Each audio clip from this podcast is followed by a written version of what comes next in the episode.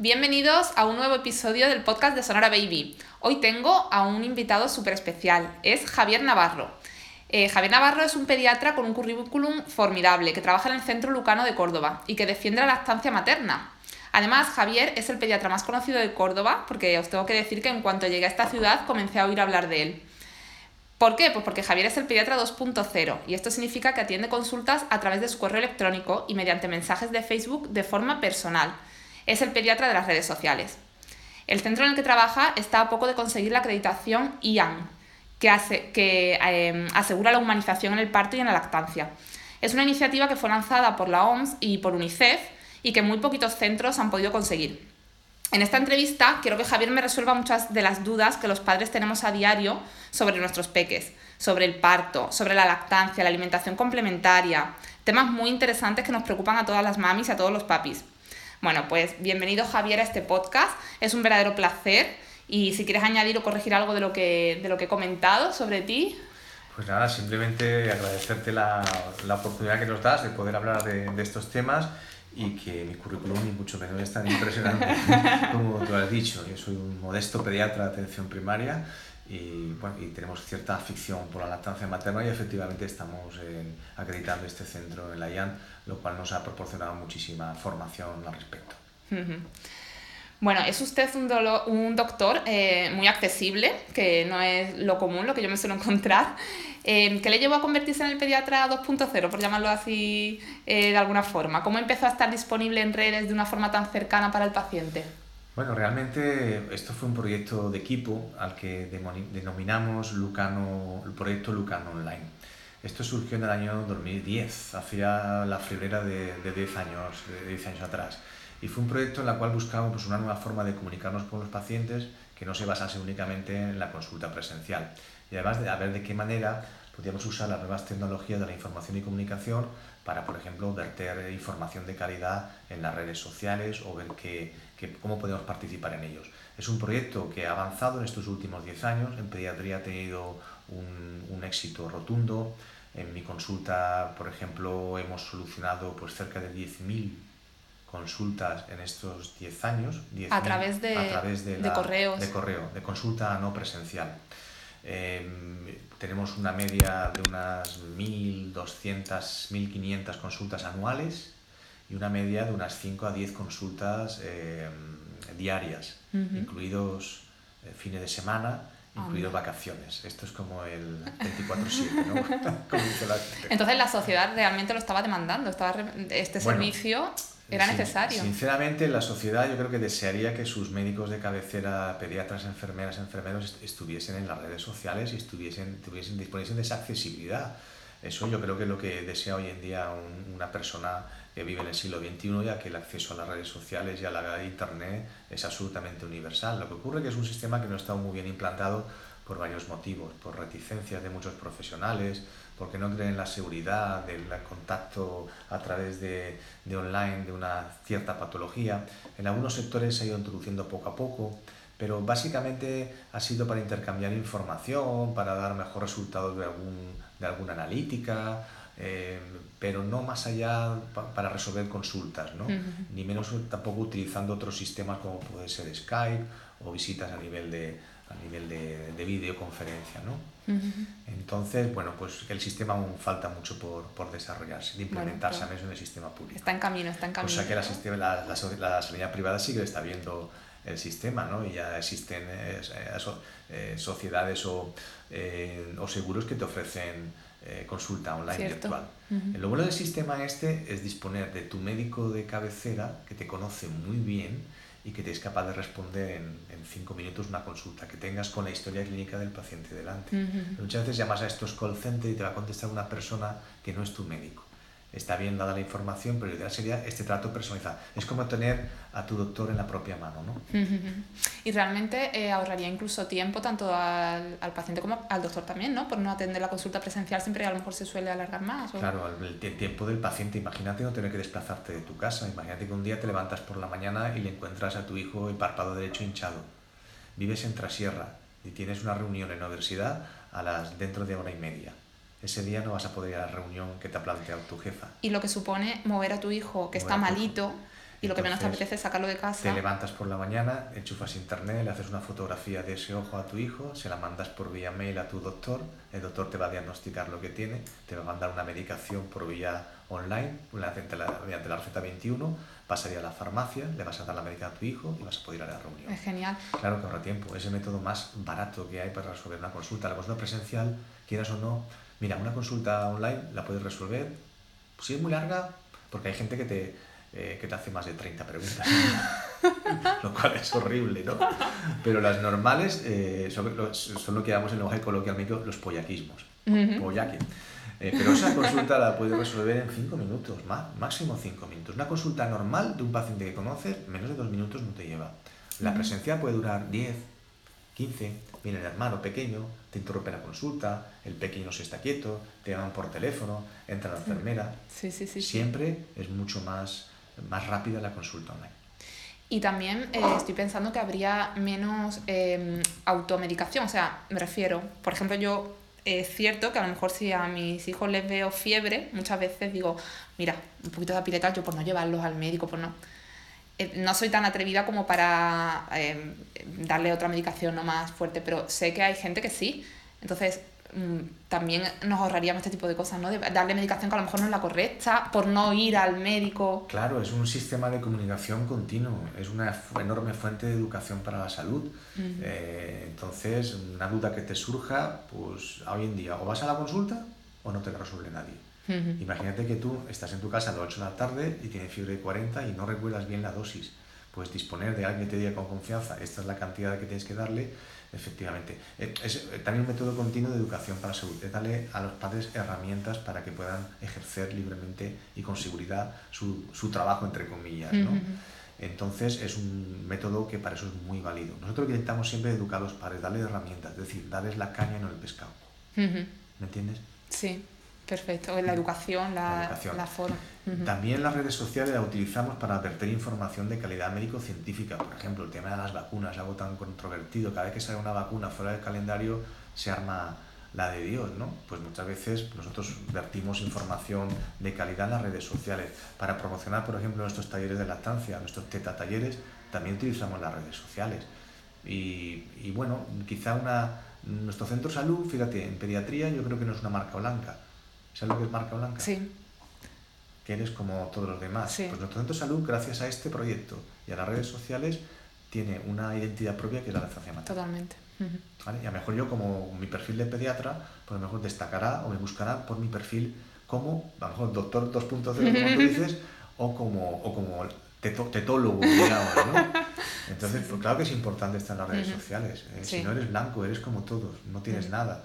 A lo mejor el servicio público dirá, bueno, Javier, que a lo mejor te interesa a ti trabajar lo menos posible, pero no es eso, es trabajar bien, trabajar bien. Y la verdad que eh, es otra forma de relacionarte, es otra dimensión diferente, distinta. Te formas tú porque aprendes un montón como médico y como y luego para los pacientes la satisfacción. Le das una- les es das una Nosotros ayuda. hemos hecho encuestas de satisfacción y te puedes imaginar, efectivamente, es que es un lujo, es un Sí, lujo. totalmente. Cuando muchas madres se lo comentan a otras madres no se lo creen. Que Totalmente. tú escribes al pediatra a las 5 de la tarde y te responde. Sí, sí, totalmente. Es inaudito. O sea, bueno. yo no lo había. Eso también lo hace Javier Navarro, ¿no? Porque yo estoy muy metido en esto. A lo mejor mis compañeros lo resuelven únicamente en horario laboral. Ujú. Pero yo he descubierto que, que usando este sistema más o menos de forma continua te ahorra mucho tiempo después en trabajo, en la consulta. Ujú. Evitas muchísimas consultas presenciales y eso ahorra tiempo. Perfecto.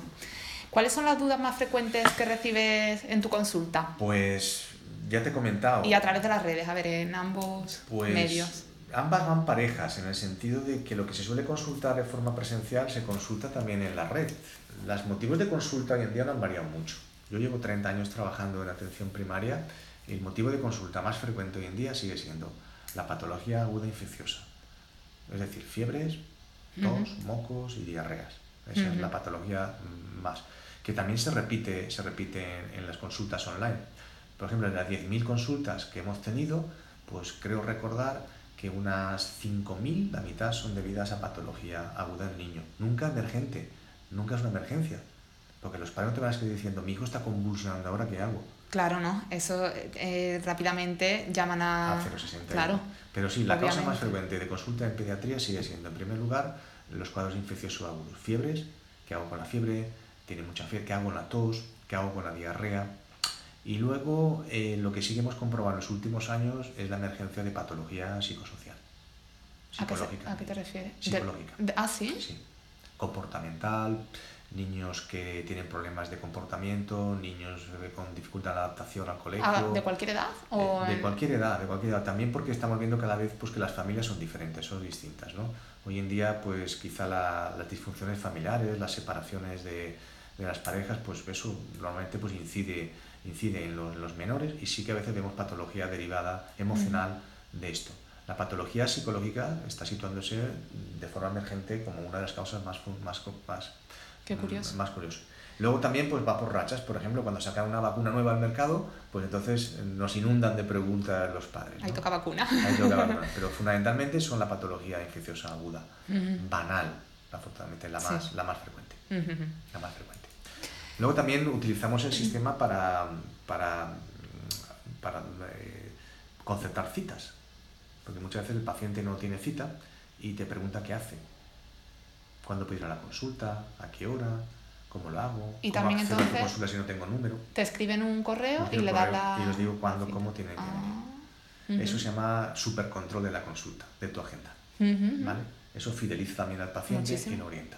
Ujú. Porque el día que no tengas número, ¿qué haces? ¿Dónde vas? Te presentas aquí en el centro de salud, ¿vale? Que es lo que se También- hace, lo que se hacía antiguamente, bueno, lo que se Y- siguen haciendo muchos Y centros. debido a eso tenemos una de las tasas más bajas de no presencia en la consulta. Ah. De las más bajas, tanto en niños sanos como en... Crea como un compromiso, claro, le has Claro. dado tú la cita, ¿cómo va a faltar? De acuerdo, que requiere un, un- requiere un, un- gasto de tiempo, requiere un ejercicio, porque claro, la historia, eh, si tú haces una consulta online, es, una, es un acto médico. Tienes que registrarlo ¿dónde? En la historia clínica del paciente. Ajá. Es un acto médico que tú aceptas y tú y yo acepto. Hay un compromiso que firmamos por escrito para cedernos los datos. Tú me das la permiso para que yo, eh, para que yo mm, eh, eh, pueda contactar conmigo y tú conmigo. Pues hay, hay que hacerlo así, eso con la ley de protección de datos. Y eso queda por escrito en el Sí. correo que, que Sí. os enviáis. Sí. Y claro, pero es un acto médico. Y el acto médico hay que registrar una historia clínica, porque luego a nivel legal si pasa algo, Claro. ¿vale? Es un Obviamente. acto médico más. Entonces hay que registrar una historia y luego pues nosotros lo que hacemos es pasar, volcar esos datos en una base de datos también para saber pues quién nos escribe, cuántas consultas ha hecho cada paciente y los motivos de consulta. Luego eso para ya explotación personal, ¿vale? Ujú. Pero es un acto médico, no lo olvidemos. Ujú. Un acto médico que debe saber responder.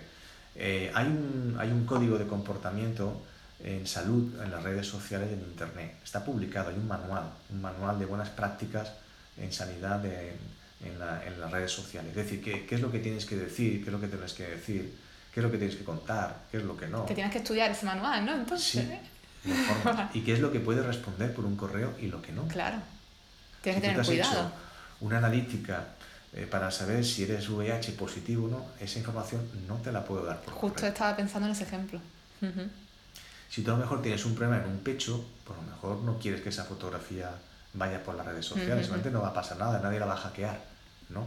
Pero información sensible, sensible, por ejemplo, comunicación de, de resultados, análisis comprometedores, nunca se puede hacer por, la, por el correo, nunca debe hacerlo.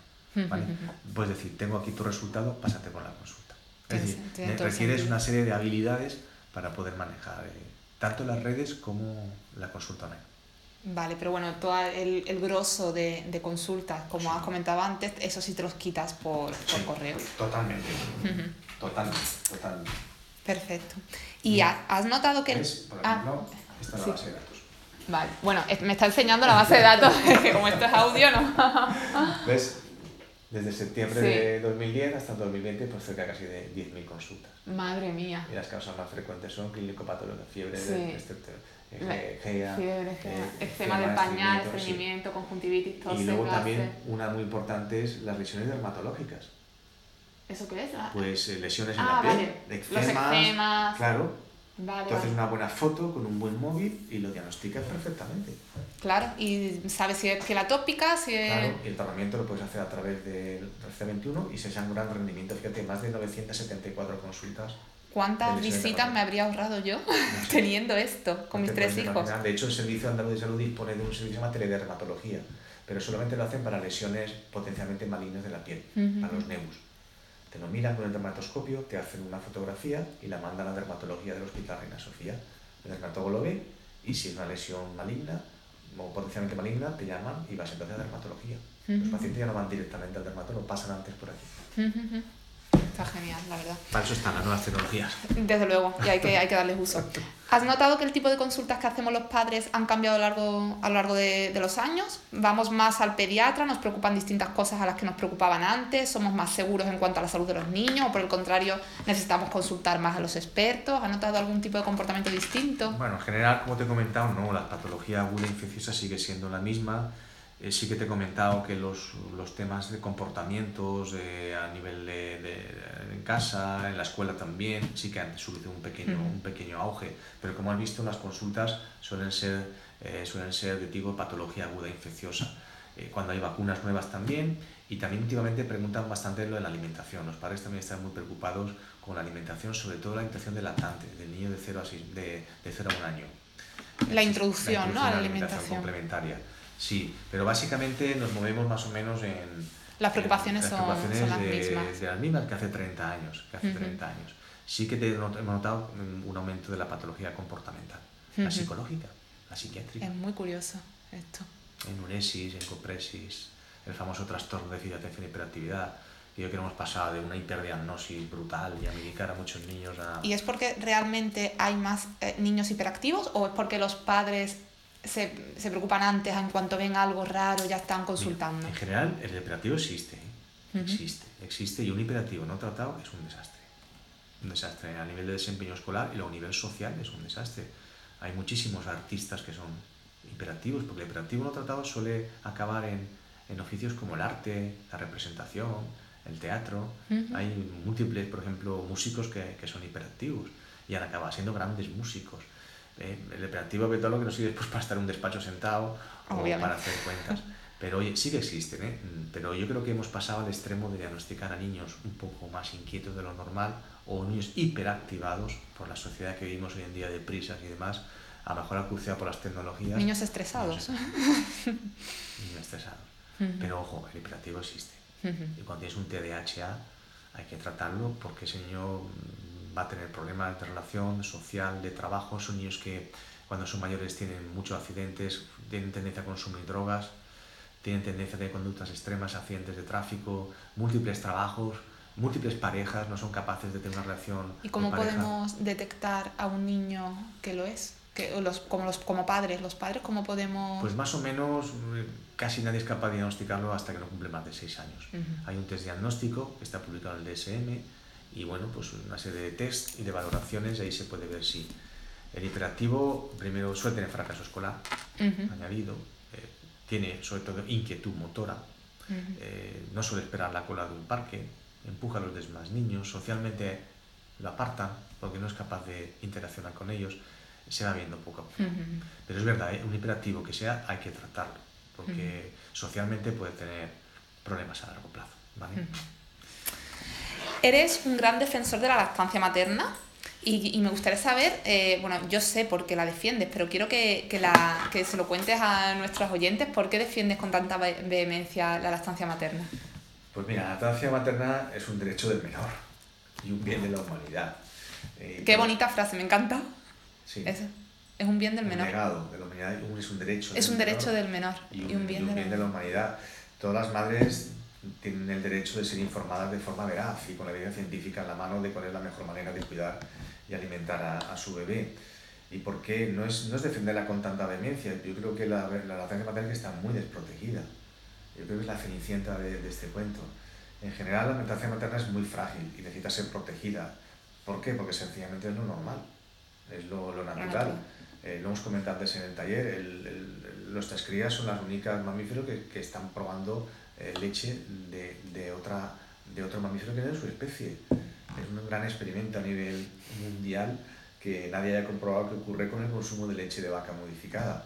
Y la lactancia materna es muy frágil. Nada más tienes que ver las estadísticas de, de, de madres que en España, pues quiero recordar que no llegan a tomar pecho niños a sexto mes el 25% de las madres. O sea, pasa algo. Es frágil. Y no es, de, no es defender la conveniencia, es que es lo que hay que hablar. Un pediatra tiene que hablar en su consulta de la salud pública y de lo que es bueno para sus pacientes, ¿no? Eh, y, y, lo que acabáis de la lactancia materna, de la fórmula no hace falta hablar, solamente aquellas madres que te pregunten y tengan alguna duda. Y por de eso ya se, perdón, eh, pero es que lo tengo que decir, de eso ya se encargan de hablar la, las marcas, ¿no? que lo venden. La industria, la industria, la televisión. que te tengo que decirlo. Sí, no, yo creo que la industria también tiene su, su parte de culpa en que las tasas de lactancia en nuestro país y en el mundo en general no estén donde estén, ¿no? Muchos de ellos, la gran mayoría no, no, no eh, ¿cómo te dirían? No respetan el código de comercialización de succionador de la leche materna. Hay mucha gente que no sabe ni lo que es. Yo no sé lo que es. Pues es un código que se publicó en el año 1980 y tantos, en los cuales, eh, publicado por la UNICEF, en los cuales se, se invitaba a los gobiernos es un manual que tiene no sé cuántas páginas donde se invitaba a los gobiernos a que revisaran su política en cuanto a la promoción de alimentación infantil. Y entonces hay ciertas cosas pues, que, que no son éticas en absoluto Incluso hay un BOJA publicado en España donde se puede denunciar y se puede sancionar a aquellas empresas que lo incumplan. Por ejemplo, no se pueden tener muestras en la consulta mm. de tipo 1, el resto del mundo de todo tipo de leche. En España han hecho una especie de triquiñuela, ni se pueden dar muestras a las madres, ni los representantes pueden tener contacto con las madres en una sala de espera, ni puedes promocionar tetinas ni chupetes, ni tener muestras ni darlas ni, aceptar prebendas a cambio de que tú hagas como promotor de la lactancia materna. Es decir, yo qué sé, es como, es como si te dijese, mira, eh, no hace falta que adelgaces ni que vayas a ejercicio, te voy a dar la pastilla metformina. ¿Qué tiene que promocionar un agente de salud? El ejercicio físico y la dieta saludable. Pues nosotros tenemos que promocionar la lactancia materna, que es lo más saludable. Siempre hay que informar a las madres, darles una información fidedigna, veraz y que ellas decidan. Nosotros no somos talibanes de nada, no somos talibanes de la lactancia. ¿Vale? Nos debemos a todo nuestro público y respetamos la decisión de la madre, pero por favor, vamos a informarlas y vamos a ayudar a aquellas que tengan problemas. ¿Qué hace el sistema sanitario cuando hay un problema en la lactancia? Eh, automáticamente mm, hacia otro claro. O la respuesta es dar el. Claro. O se lo endosa a los grupos de lactancia, de apoyo de lactancia materna. ¿Vale? Que, que, menos mal. Que menos mal, menos mal que existen. Menos mal que existen. menos mal que existen. Pero los grupos de apoyo estarían para apoyar a madre a madre. No son profesionales de la salud. Hacen mucho más de lo que tienen que hacer.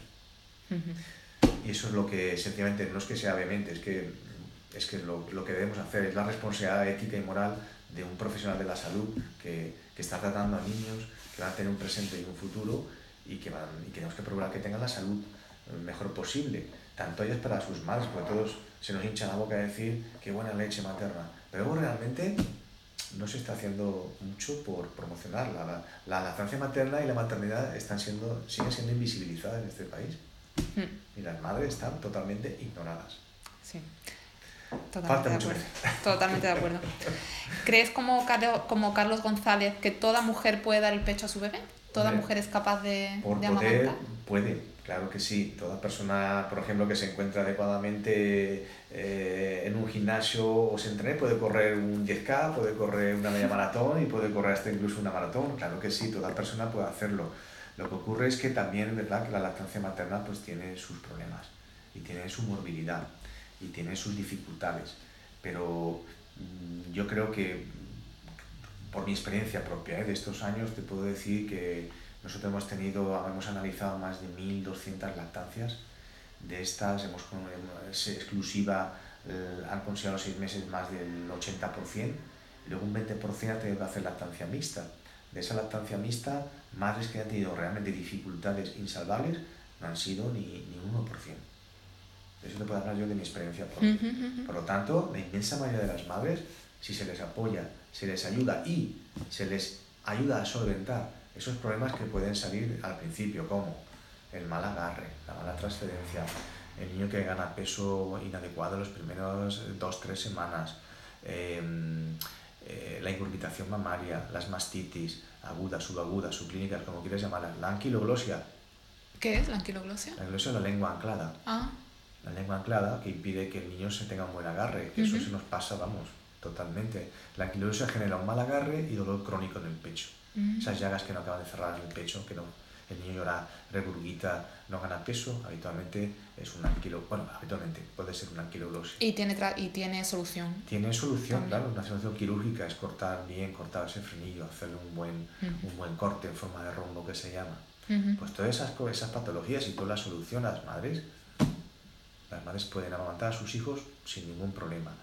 Luego, hay que, si hay problemas hay que averiguarlo, pues hay nada más que a lo mejor, por ejemplo, una cosa que estamos viendo a veces también es la maternidad ya a altas edades. A lo mejor la edad es un hándicap, ¿no? Tener un hijo con 40, 41 años, bueno, pues a lo mejor podría eso mejor dificultar la lactancia, porque, pero tampoco tiene por qué serlo. Luego hay madres que han tenido operación sobre sus pechos, han tenido prótesis mamarias, han tenido reducción por, por una hipertrofia mamaria. Todas esas cosas hay que preguntarlas ¿eh? cuando las cosas no van bien. Es decir, la mayoría de ellas van bien. Y esas que van bien, no las toques, por favor. ¿Vale? Porque encima a veces las que van bien no las cargamos, en el sentido de que cuatro meses es suficiente ya, o seis meses es suficiente. Hmm. O vamos a meterle ya una papilla destrinada con azúcar a los cuatro meses para que duerma mejor. Esas son prácticas antilactancia. Por favor, las que vayan bien, vamos a dejarlas. Ya que van ya nos cargamos las que no van bien. Totalmente. ¿Vale? Totalmente. Esa es mi opinión, mi, sincera opinión. Y yo soy pediatra formado de la forma clásica totalmente. ¿eh? Me formé en el MIR, estuve en mi hospital cuatro años, no me enseñaron nada de lactancia, nada. No hay formación de lactancia. ¿Es algo que, que crees que, que se cambiará?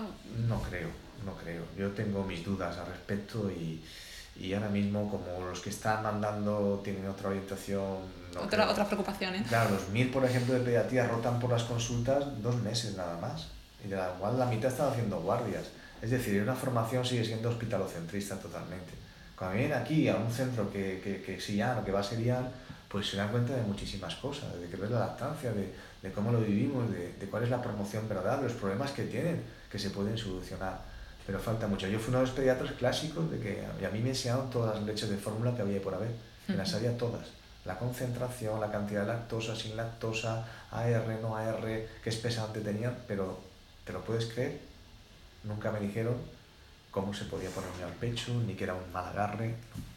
¿vale? Y eso se sigue repitiendo. Y sigue, y sigue estando Sí, hay formaciones por ahí, hay cursos, pero de forma muy esporádica.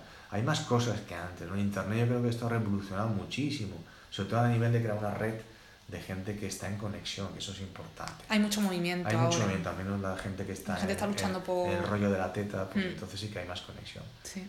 Pero los profesionales que estamos aquí nos hace falta ¿Y en el caso de gemelos, es posible siempre la lactancia materna exclusiva? Efectivamente, y además, mira, yo lo he vivido en mis propias carnes, ¿no? Yo tengo un hermano y mi cuñada pues tuvo gemelos y entonces pues yo he vivido en primera carne lo que es amamantar a los gemelos. es amamantar, pero a lo bruto. Es doble intensidad, ¿no? Pues, ¿qué hicieron ellos, por ejemplo? Pues cuando nacieron los dos, que son dos varones, Nicolás y Marcos, pues lo que hicieron, nacieron, ellos viven en Valencia, nacieron en el mes de julio, imagínate, y se pasaron mes y medio metidos en la cama con los niños. Me suena familiar, eso también. Echaron a toda la gente fuera y se mm. pasó mi cuñada, que tengo fotos con ella, que la pongo en los talleres, amamantando a los dos a saco un mes y medio. Sí. Brazo, piel con piel, piel con piel, piel con piel, piel con piel, piel con piel. y, y, luego tengo aquí un montón de madres también que han hecho lactancias en gemelos. ¿sí? Algunas han necesitado lactancia mixta, pero bueno, la lactancia mixta es que está mal vista, pero, pero oye, si yo necesito una muleta para seguir amamantando a mi hijo, quizá mi objetivo sea que le dé la teta durante mucho tiempo. Aunque sea mixta, no, sé si me entiendes. Desde luego es preferible que sea mixta a que sea eh, totalmente eh, artificial. Exactamente. Entonces, las que hacen la lactancia mixta son auténticas heroínas. Esas madres sí son heroínas. Las que tienen dificultades y tienen que hacer o bien definitivamente o bien transitoriamente una lactancia mixta. El secreto está en que le des, aunque sea 5 eh, mililitros de leche de madre, bienvenido sea. ¿Cuáles son los factores que dificultan la implementación de la lactancia materna? Bueno, esta pregunta creo que más o menos me la, me la has contestado. Pues mira, te lo podría resumir. La mala información en la preparación al parto, la instrumentalización de los partos, las prácticas hospitalarias deshumanizadas, la falta de, informa de formación del personal sanitario, las bajas maternales ridículas, el poco apoyo de los gobiernos y el poco reconocimiento de la sociedad en general a las madres que amamantan, es decir, la invisibilización, la industria alimentaria. o sea, tenemos muchísimos factores contra los que luchar, además muy poderosos. Muchas. Para poder conseguirlo. Muchas, y además durante mucho tiempo, mm. porque la lactancia es una aventura que dura muchos años. Sí. Y vas a encontrarte mm, etapa que sobrepases, vas a encontrarte una dificultad. Ya porque sea prolongada, ya porque tengas embarazada, ya porque tengas un niño y hagas también ya porque vayas a un bar y te saques la teta y te pongan a parir, ya porque tengas que ocuparte de tu trabajo, ya porque tengas que llevarte sacaleches a tu puesto de trabajo, te cierras en el cuarto de baño y empiezas a hacer yup, yup, yup, yup, y te abra la puerta a una compañera y te vea asquerosamente sacándote esa leche y le haga vomitar, porque eso son, son eh, anécdotas reales, ¿eh? Me lo creo. Anécdotas reales. Que estés en el trabajo y la leche moje los discos, la ropa. Eh, en fin, es que no, no, estamos mm. un poco en la vanguardia, digamos, porque la sociedad no, no, no lo ve, no lo ve. Entonces, claro que es una aventura con muchísimas dificultades, es un maratón auténtico, en la cual cualquier kilómetro te puedes ver. Lo que hay que hacer, rodearse de gente que te. Te iba, te iba, a preguntar que qué consejo darías a una mujer que no se sienta apoyada por su entorno familiar en cuanto a dar el pecho a demanda y de forma exclusiva a su bebé hasta que ella y su hijo consideren oportuno. Y me estás contestando que que rodearse de, de gente que, que busquen a otras madres que la apoyen, que busquen grupos de apoyo a la lactancia materna o profesionales comprometidos con la lactancia, que haga tribu. Y eso, eso hace que sigas y sigas. Nosotros muchas madres, fíjate, me han dicho Javier, yo he seguido con la lactancia porque venía a tus talleres. No son pacientes mías, son de otros centros. Dice, esto me ha hecho a mí seguir. Porque mm. ver lo que hace otra madre y las dificultades por las que atraviesa, eso es un, eso es un punch, eso es un subidón.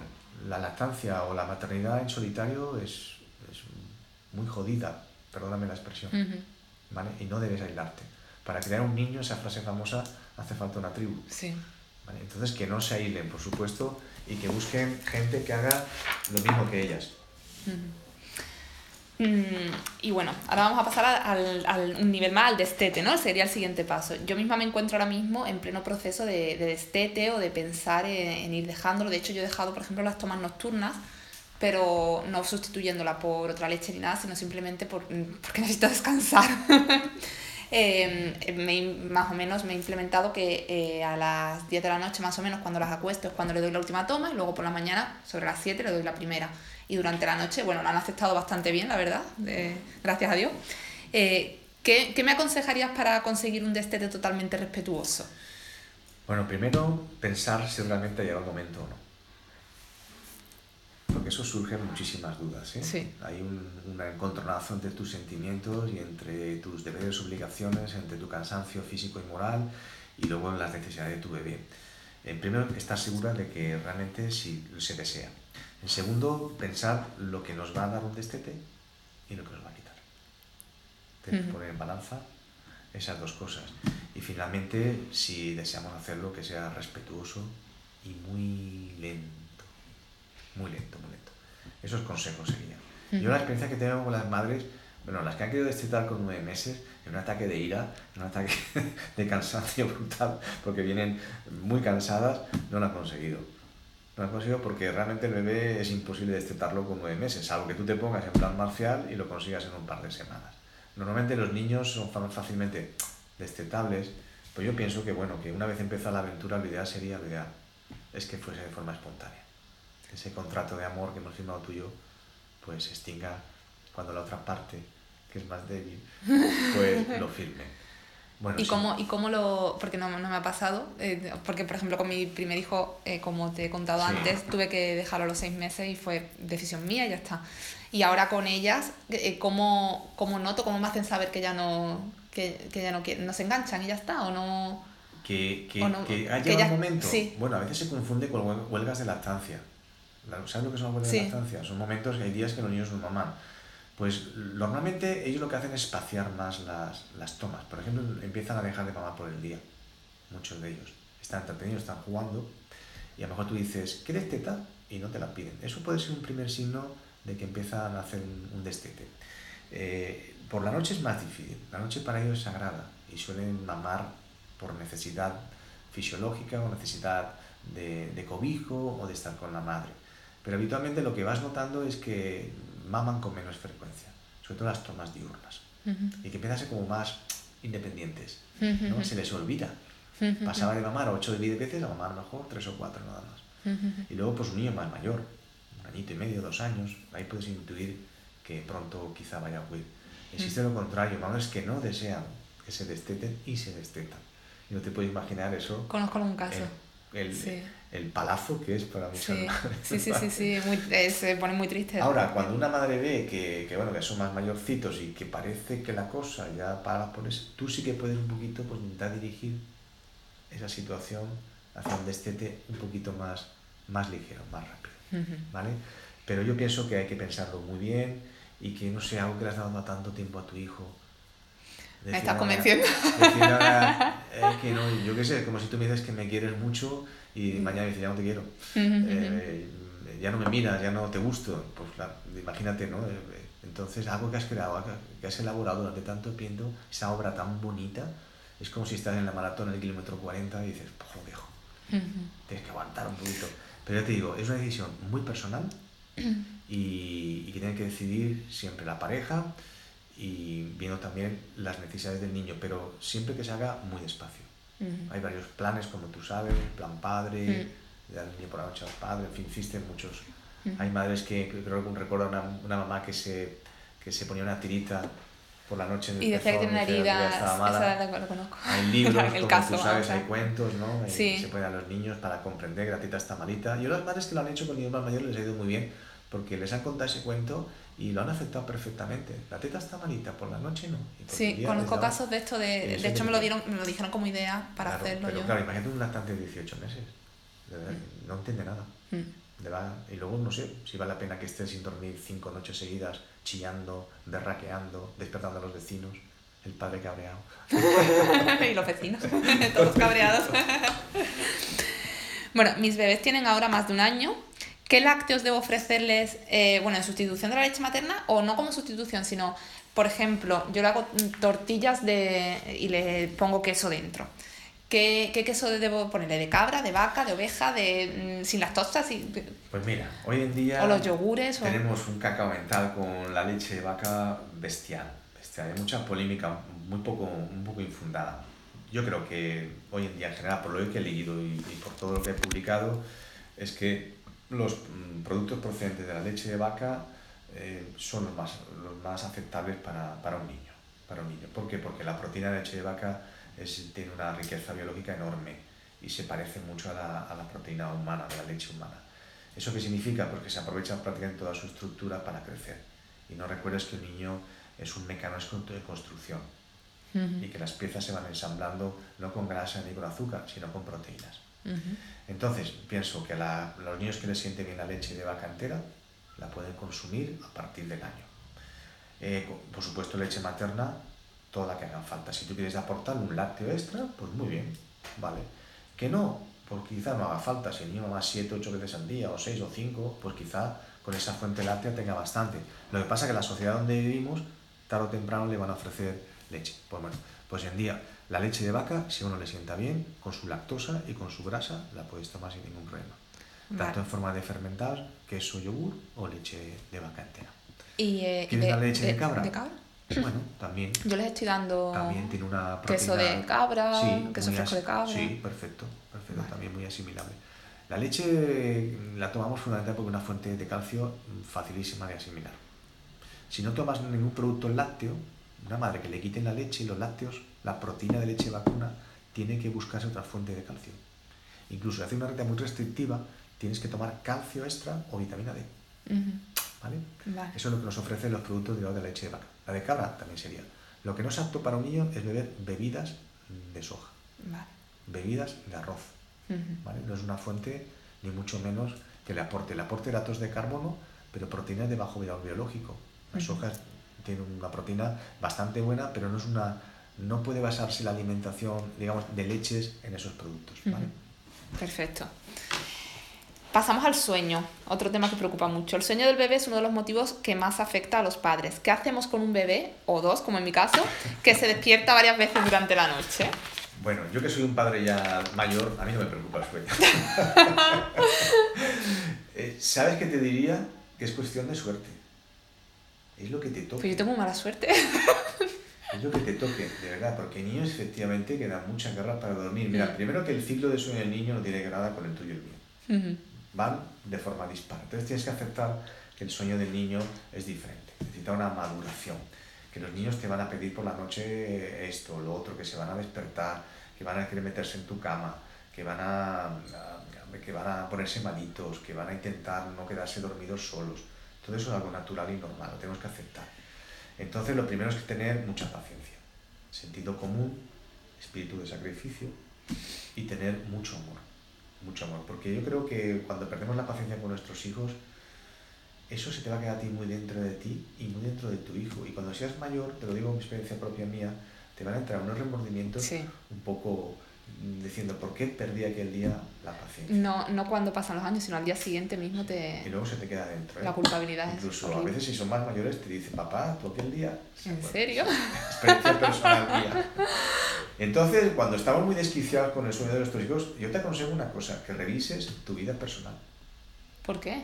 Y que, y, y que revises qué tal te va en el trabajo y con tu pareja. Ay, me está... Hable más, más de esto. Cuando perdamos los nervios en nuestra casa con nuestros hijos y sobre todo en eso debíamos revisar nuestra vida personal. ¿Qué tal nos va? ¿Qué tal va nuestro desempeño en nuestro trabajo y con nuestra pareja? Quizás estamos eh, eh, volcando nuestras frustraciones. Te lo digo también como experiencia como pediatra. Muchos niños que empiezan a tener problemas de sueño, eh, a veces, no siempre, esto es experiencia personal de Javier Navarro, se avecina algo importante en la casa, por ejemplo, una separación matrimonial. Eh, hay padres que están absolutamente estresados. Hoy en día, creo que la mayoría. Trabajo, obligaciones, me va mal. Eh, y luego hay gente, mm, padres y madres, que la maternidad les sienta. Sí, muy mal. Muy mal. A veces sacan mm. lo peor de ti. O sea, si tú tienes los nervios, tienes que ver qué te está ocurriendo. Yo las crisis que he tenido durante mi vida, que he tenido crisis en mi trabajo, con mi pareja, pues es verdad que a veces hemos volcado toda esa frustración con los hijos, es curioso. Entonces, mucha paciencia. Entonces, tienes que analizar un poco, no que el niño duerma mal, sino que está, qué estoy haciendo yo para manejar esa situación. Y es bueno que haces un ejercicio de introspección, y que te analices tú misma cómo estás, tú misma contigo, tú misma con el entorno, con tu trabajo y con tu pareja. Perfecto. Es muy importante que en el tema este los padres estén los dos a una. Los padres discutimos siempre, vamos a discutir. Porque tú como mujer, a lo mejor recibes una educación y tu pareja si es varón, otra, diferente. Y eso se transfiere, ¿sabes? Puede haber un padre que sea extremadamente rígido porque recibe una educación patriarcal, machista, cerrada, y que tú seas una mujer absolutamente liberal. Eso va a chocar también. Entonces la pareja también debe encontrar un momento para poder hablar en privado. No discutir nunca delante, de los niños. Primero porque ellos se estresan y segundo pueden tomar partido por A por B. El más indulgente es el que se va a ganar la partida, pero va a ser mejor padre y madre. Claro necesitan disciplina, una orientación. Y una cosa que a mí, por ejemplo, me estresa mucho es el propio hecho... Bueno, por supuesto, perdona que te interrumpa, practicar una excelente higiene de sueño. Vale, rutinas, ¿no? Rutinas. Sí, esto sí lo... Yo, por ejemplo, puedes acostarte un día a las 9 y otro día a las 10. Los niños tienen que estar en la cama en invierno a las 8 y media de la noche. Estamos aptos de ver escolares que se quedan dormidos en la clase, en el aula. Literalmente dormidos. Y por supuesto, fuera televisión, fuera eh, móviles y pantallas. pantallas. Incluso, por ejemplo, mis niñas tienen un año y un mes ahora. Eh, ¿También a las ocho y media? Sí. Porque muchas veces yo, yo quiero acostarlas a las ocho y media y de hecho se me quedan dormidas a las ocho y media, pero muchas veces las aguanto un poquito más por a ver si así duermen mejor esta noche. No. El ciclo biológico del sueño del ser humano, tú tienes un ciclo, se ha comprobado que antes de las 12 de la noche, ahí puedes iniciar un ciclo de sueño que es estupendísimo. Es el sueño más reparador que existe. El sueño que tú coges a partir de las 12 Por eso, por, eso hasta las 12 duermen bien, incluso con las cuesta a las 8. De diferente calidad.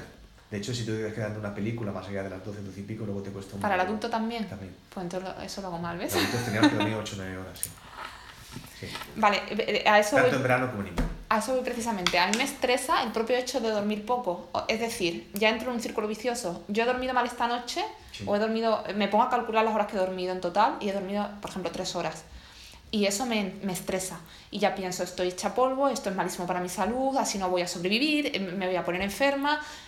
Yo misma me... Para, tienes que parar, tienes que parar, ¿vale? Son sensaciones del cerebro humano, el ser humano es increíblemente adaptable a todo. Eh, las madres cuando nacen sus cachorros se resetean de una forma brutal y no sé cómo pueden sobrevivir a tantas semanas y semanas de un mal sueño, porque duermes muy mal, muy mal, pero no sé, yo creo que el instinto maternal o lo que sea Sobrevive, te hace sí. sobrevivir. Entonces, cuando más pienses las horas que no has dejado de dormir, peor vas a estar. Con Sí. lo cual, no lo pienses. Vale. Quizás vengan dentro de un par de días unas noches magníficas y ahí Vale. lo recuperes todo. Vale. Sobreviviré, ¿no? Entonces no me preocupo. sobrevivirás. Lo que sí que hay que hacer desde el principio es una buena higiene del sueño, te digo.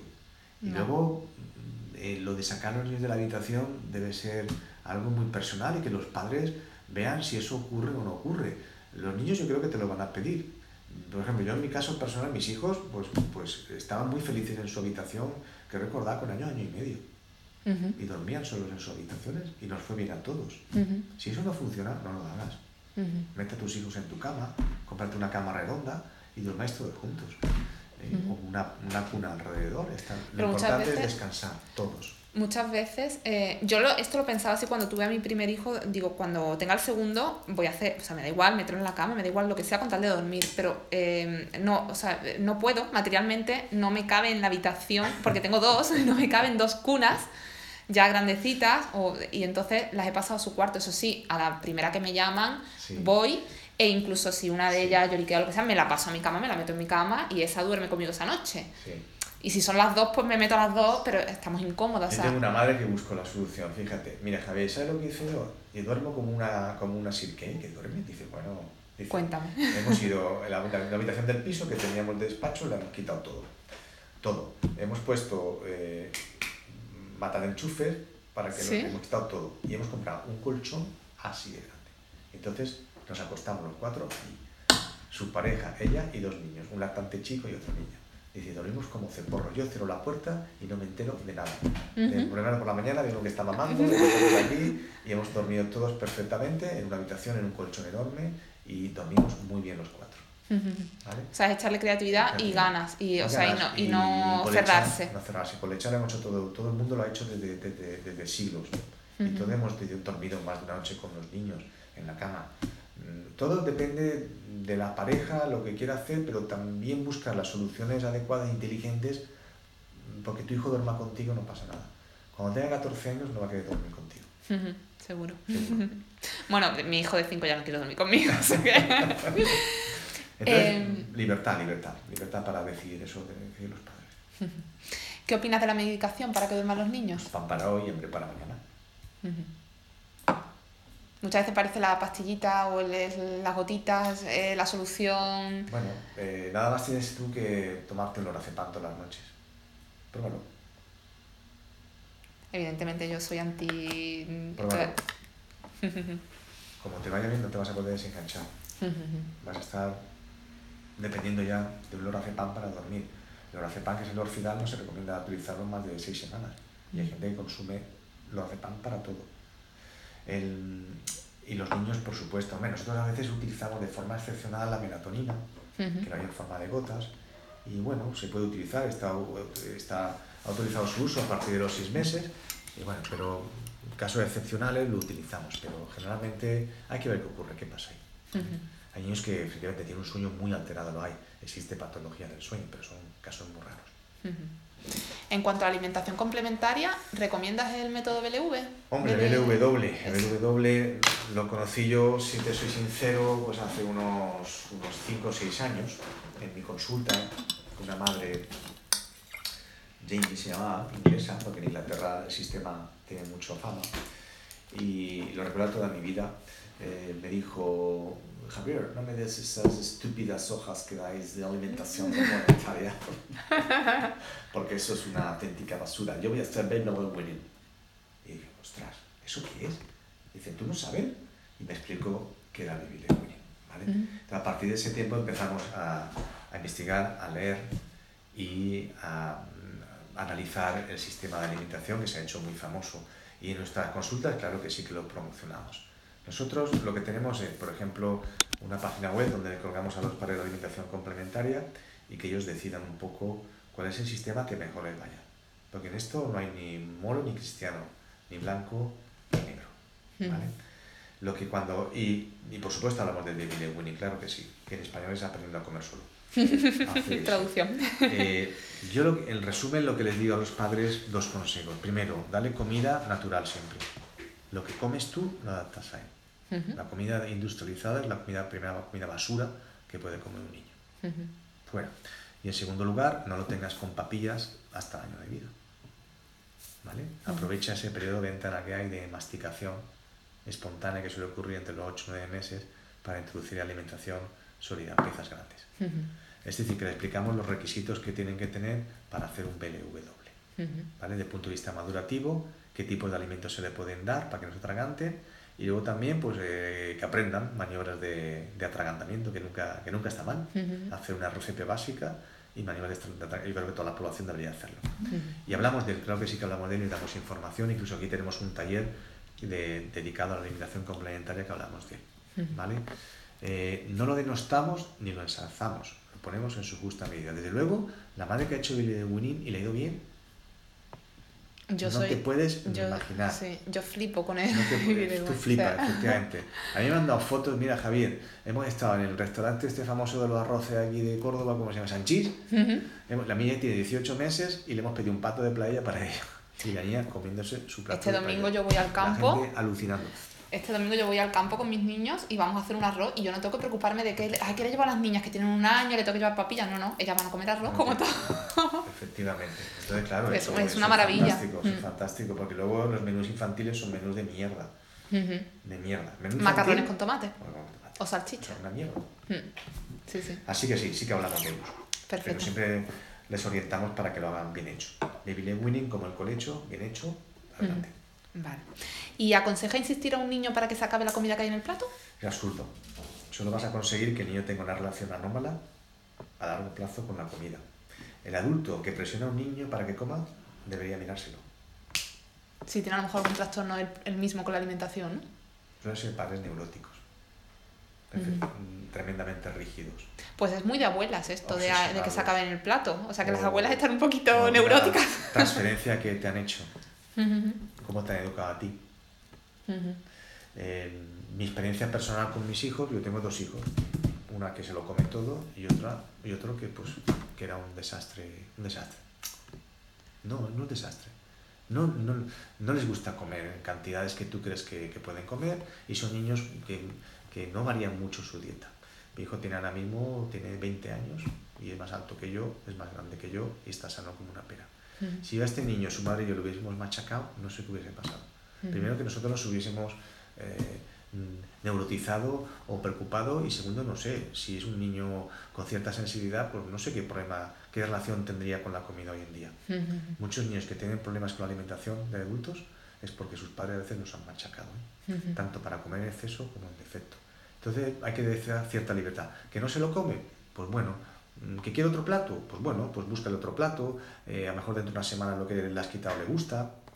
Vale, pues recuerdo una anécdota, una, un fin de semana que fuimos a la playa en verano, entonces eh, mi hijo se levantó, y todos preparados, venga, son las 10, venga Javi, tómate el vaso de leche.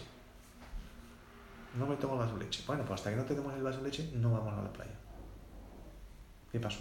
Que se lo tomó, ¿no? Prefirió ni... Que no se lo tomó ¿Y qué pasó? Que fuimos a la playa. Claro. Por tanto, cuando tú digas algo, instintivamente, lo primero que te salga por la boca con tus hijos, piénsatelo antes. Si lo que vas a hacer no lo vas a cumplir, no lo digas. ¿Vale? Pues pasa lo mismo con los niños. Obligar a comer a los niños es una auténtica barbaridad. Y te puedo decir muchísimos ejemplos de niños, adultos, adolescentes que tienen problemas de conducta alimentaria porque de pequeños los obligaron a comer lo que no debían comer. Hasta que no te acabes este plato, no te levantas de la silla. Y tus primos jugando ahí al balón en el parque. Y tú abriendo la boca como un zoquete, metiéndole la comida. Y eso lo he vivido también yo en, muchas situaciones. Pero ¿qué pasa si el, niño, si el niño no quiere el plato de espinacas? Pero sí que pues quiere un plato de pasta. Puedes darle la Todos los días le va a dar. Pero luego hablas con él. Después le cambias un poquito. Luego le metes la pasta con otra alimentación de carne, en fin. Eh, y si no quiere comer, pues que no coma, eh, ya comerá más adelante. No te preocupes. Eh. yo en ese sentido no he visto ningún problema. Vale, o sea, flexibiliza un poco, una vez más abrir un poco la mente, ¿no? Tú cuando vas a un restaurante, ¿qué pides? ¿El plato que no te gusta? No, el que más me gusta, claro. ¿Y si te gusta una pizza? ¿Cuál te pide siempre? La- La hortelana, hortelana, hortelana. sí, sí, sí. ¿A que no te pides Claro, una, y no, y si pudiera elegirme no comedia te pides siempre... una misma? Pues no pasa nada. Yo creo que los padres en ese momento estamos muy obsesionados en el tema ese. Y tenemos Ujú. muchas transferencias que nos han hecho y que debemos cortar. Lo peor que puede ser a un niño es obligarlo a algo. Ya está. Ofertarle, cambiarle. Y luego se abren, ¿eh? Habitualmente se abren. Y si, eh, por ejemplo, no le gustan las lentejas, ¿no? Eh, por poner un ejemplo. ¿Dejamos de ofrecerle ya siempre lenteja o No. se es lo, un error. Se lo- volvemos Sí, sí. a ofrecer? Sí. Que no quiere, venga, otra, otro día otra vez, a ver si... A mi hijo, por ejemplo, le pasó con el huevo. A, mi- a una de mis mellizas, a huevo, una de mis huevo. mellizas le pasa con el huevo. Huevo, huevo, huevo. Y un día, no quiero más huevo. Y luego, bueno, pues no le ofrecíamos huevo y luego pasaron varios meses y luego otra vez quería huevo en forma de tortilla. Es decir, vamos a ser respetuosos en ese sentido. Nuestros niños, de verdad, lo que tienen es exceso de comida. Sí. Comen mucho y... Todos tenemos un exceso de comida. O sea, porque no es poco, no te preocupes. ¿vale? En relación a la medicación, ¿cree que, ¿crees que hoy en día se hace un uso abusivo de fármacos como el paracetamol, el ibuprofeno para niños? ¿Existe algún riesgo en su uso?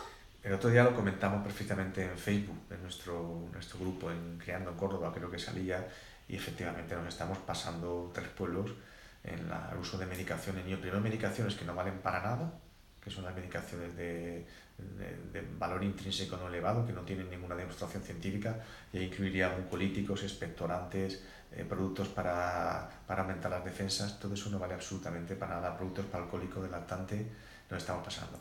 Y luego las medicaciones que de uso habitual, como pueden ser el ibuprofeno, el paracetamol, pues Sí. hay mucha responsabilidad también la tenemos los médicos. ¿eh? El manejo de la fiebre, el manejo del dolor. Eh, yo no sé, hoy en día yo creo que nos pasamos muchísimo en la utilización de esa medicación. Es inadmisible que un lactante que creamos que la, la salida dental eh, le produce dolor, le estemos bañando las encías con paracetamol. No es necesario. No es necesario. Los analgésicos, los analgésicos eh, tienen, una, tienen sus efectos secundarios sobre el hígado, porque es donde se metabolizan, y por ejemplo el ibuprofeno sobre el riñón, sobre la tensión arterial y demás. En adultos se ha visto que los pacientes que tienen cardiopatía isquémica no pueden tomar ibuprofeno porque tienen riesgo de tener un infarto. El ibuprofeno además eh, altera la circulación a nivel renal, es una causa a veces de hipertensión arterial, de problemas gástricos, etcétera, etcétera, etcétera. O sea, un niño que empieza a tomar con 8 meses paracetamol y ibuprofeno, cada vez que nos antoje, cuando tenga ese niño 35 años, ¿cuántas dosis se habrá tomado? ¿Vale? ¿Cuántas veces he escuchado yo? eh, bueno, no, yo le voy a dar un poquito de paracetamol porque antes de la vacuna, para prever si le- luego le puede a lo mejor doler, Sí, pues ya les voy dando. Es una o- práctica que hemos promocionado mucho los profesionales, pero eso es como echar agua antes de que el fuego se prenda, pues voy a esperar un poquito, ¿no? Y luego la fiebre, el manejo de la fiebre, que eso habría que hablar mucho, pues, pues la fiebre realmente está haciendo su trabajo y lo que tenemos que hacer es darle algo para mitigar los efectos secundarios de la fiebre. O sea, realmente no son antitérmicos, son, son medicamentos para el dolor. Sí, para Esconden el dolor, ¿no? O sea, Efectivamente. Y luego también tenemos mucho cuidado con todos los productos de arboristería y, que lleva mucho azúcar por lo general. y luego pues efectos secundarios que no conocemos a nivel pediátrico cuáles son. Realmente una hierba debería, debería dosificar un, un, un- un naturista, ¿no? Alguien que se pese. Por ejemplo, una madre me comentó que tomaba un producto de melatonina que tenía amapola californiana, por lo visto, y estaba mandando a su hijo y es un producto que está contraindicado en lactantes. Te pones en, en lactancia productor, pones amapola californiana, contraindicado. O sea que no... Que, que hay que tener cuidado, que no Hay se que puede tratar como cualquier cosa. Efectivamente, sí. Un tema que también preocupa mucho a las madres y a los padres y a los padres es el frío. ¿Es cierto el dicho este de que el frío entra por los pies? ¿Y hasta qué punto hay que abrigar a un bebé? ¿Cómo sabemos si está suficientemente abrigado? Esto para las madres primerizas es un mundo, ¿eh? Bueno, el frío ni es bueno ni es malo. el frío es la temperatura que tenemos en nuestro clima este loco que, de este planeta que nos estamos cargando poco a poco. Eh, los bichos entran por la boca, no entran por los pies. El coronavirus famoso, la gripe famosa, se contagia a través de las gotitas que tú exhalas de tus mucosas. Eh, cuando yo estornudo, pues ahí lanzo millones y millones de partículas víricas que si estás a mi alcance, como más o menos un metro, te vas a poder contagiar. A través de ahí y a través de las manos, pero por los pies no entra nada. Los pies lo que da gusto Si van caminar. descalzo por No- casa, No, pasa nada. Lo que pueden tener un accidente, se corten, se hagan, Sí. pero andar descalzo, te lo digo en voz baja, es lo mejor que puede hacer un niño. ¿verdad? Sí. Ya, vamos, mi- a mis Y hijos- luego, ellos pues- mismos quieren ir descalzos. Ellos quieren ir descalzos, o sea, por algo será. Ellos, ellos se quitan los mi zapatos. El otro día me levanté descalzo, me di un contra la mesa y bueno, vi las estrellas, pero a mí me encanta ir descalzo. Mm. bueno lo comprende. Pero, y luego abrigar lo normal. Si le da la sudamina, nos hemos pasado, mal Mm. estamos, nos hemos pasado tres pueblos. Más o menos hay que abrigarlos como vayamos nosotros, ¿no? Nosotros. Pues si, si se pone la piel roja con esa sudamina, mal estamos, lo hemos hecho mal, hemos hiperabrigado. Mm. Ten en cuenta que los niños se mueven, corren y saltan. Ponte tú a correr una maratón con un abrigo, un cuello alto. eh, Tres camisetas tres debajo. camisetas Y la calefacción de la. pues, ¿Cómo acabará? Pues hecha polvo. Eh, participas en grupos de apoyo de maternidad, como por ejemplo el grupo de, de apoyo a la lactancia al mamar. Eh, ¿Crees que es importante que las madres hagan tribu? Bueno, esto ya, ya lo has Bueno, comentado de sobra. Que... Eh, Los grupos de apoyo son absolutamente imprescindibles. Están tapando un agujero, como te he comentado, que el sistema sanitario no es capaz de, de cubrir. Hoy por hoy no, Entonces ¿eh? ahí van todas las madres, las pobres que tienen un problema de mastitis, de anquiloglosia, y va una, una asesora de lactancia que están muy bien formadas y te diagnostican un frenillo de tipo 4 submucoso y, y te dicen dónde tienes que llevarla que te lo corten y qué ejercicios tienes que hacerle y luego va al sanitario y dice que no tiene nada. Es que tenemos un problema. Tenemos un problema gordo. O las mastitis agudas, no existe. La mastitis subaguda, quita del pecho. Cuando se puede hacer un cultivo de leche humana. Cuando se puede poner un... Existen, ¿no? los cultivos de leche humana existen. Ujú, Y se tampoco hacen lo sabía. En Córdoba se hacen también, después de luchar mucho. Pues todo esto lo están cubriendo los grupos de apoyo, que fundamentalmente lo que cumplen es, es una, un apoyo de madre a madre. Lo que hemos comentado siempre, que, que para criar un niño hace falta una tribu y que lo que hay es compartir nuestra, nuestra maternidad. Son fundamentales. Yo tengo muy buena relación con ellas. De aquí le mando un saludo al mamar, le mando un saludo a, a Vínculo Materno de Cabra, a Mejor Mamar de Priego, al Pozo Blanco Mamaré, porque yo Ujú. colaboro con ellas habitualmente y, y me invitan a dar charlas, con lo que a mí me enorgullece mucho de que se crean que sé de lactancia. Sí, hombre, por supuesto. Para que un centro de salud o un hospital consiga tener la certificación IAN, debe esforzarse muchísimo en conseguir unos estándares concretos. En el momento del nacimiento, ¿qué acciones concretas se llevan a cabo para cumplir con los requisitos que pide la certificación IAN? Bueno, depende, depende si es hospital o si es centro de salud. Un tema clave en el hospital es la, el parto respetuoso, es el piel con piel, es la lactancia materna precoz, es el rooming, estar madre con hijo y, y en centro de salud, pues eh, mm, prácticamente pues eh, tener un grupo de apoyo a lactancia materna cercano, hacer talleres de lactancia, tener un código, eh, una normativa de lactancia que puedes saber aquí. La normativa de lactancia es una declaración de los derechos humanos del niño. Hay siete puntos para el apoyo de la lactancia materna que tienes que cumplir. Y otra cosa fundamental que nadie hace es el respeto al código de comercialización de succiones de leche materna. Cuando tú cumples todos esos criterios, pues entonces algún día, es un proceso largo, de 5 a 10 años. Ujú. Son cuatro etapas. ¿eh? ¿En qué punto estáis vosotros? En el último, en el 4. Ya estáis a punto. Sí, y es un galardón que te da la OMS. Ujú. La OMS. ¿eh? Sí, sí, O sea sí, que, sí. que no te lo da Pepito Grillo. Sí, sí, totalmente. te Y dé UNICEF, también. Un galardón, Ujú. Tiene tela. No, sí, desde luego no se lo dan a cualquiera. ¿no? En España hay poquitos y en Andalucía ni te cuento. Hay En Andalucía acreditados no hay ningún centro de salud. Nosotros- hospital, creo que el, el de el Marbella, ¿no? el de Que es donde, parió- donde tuve yo mi primer Sí, hijo. Y el resto no hay más. Es un Y se notó, se notó mucho, la verdad. Lento, despacio, bueno, hay muchas dificultades, pero bueno, poco a poco, poco a poco. ¿Hay algo que los padres podamos hacer para prevenir que nuestros hijos sufran de alguna alergia o alguna intolerancia en el futuro? Que también eh, se ve mucho últimamente las alergias. Realmente no hay nada claro. Ahora mismo no hay nada claro. No hay ninguna actividad así preventiva totalmente demostrada que pueda prevenir la aparición de un futuro, porque la alergia es- se ve que es una combinación de algo ambiental con tu propia genética. El día que se sepa más, pues quizás sepamos.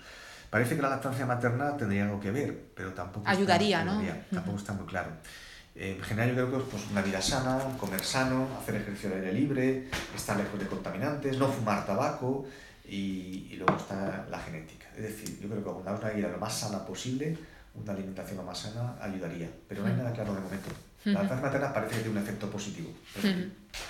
Si pudieras dar un consejo de salud infantil a una embarazada...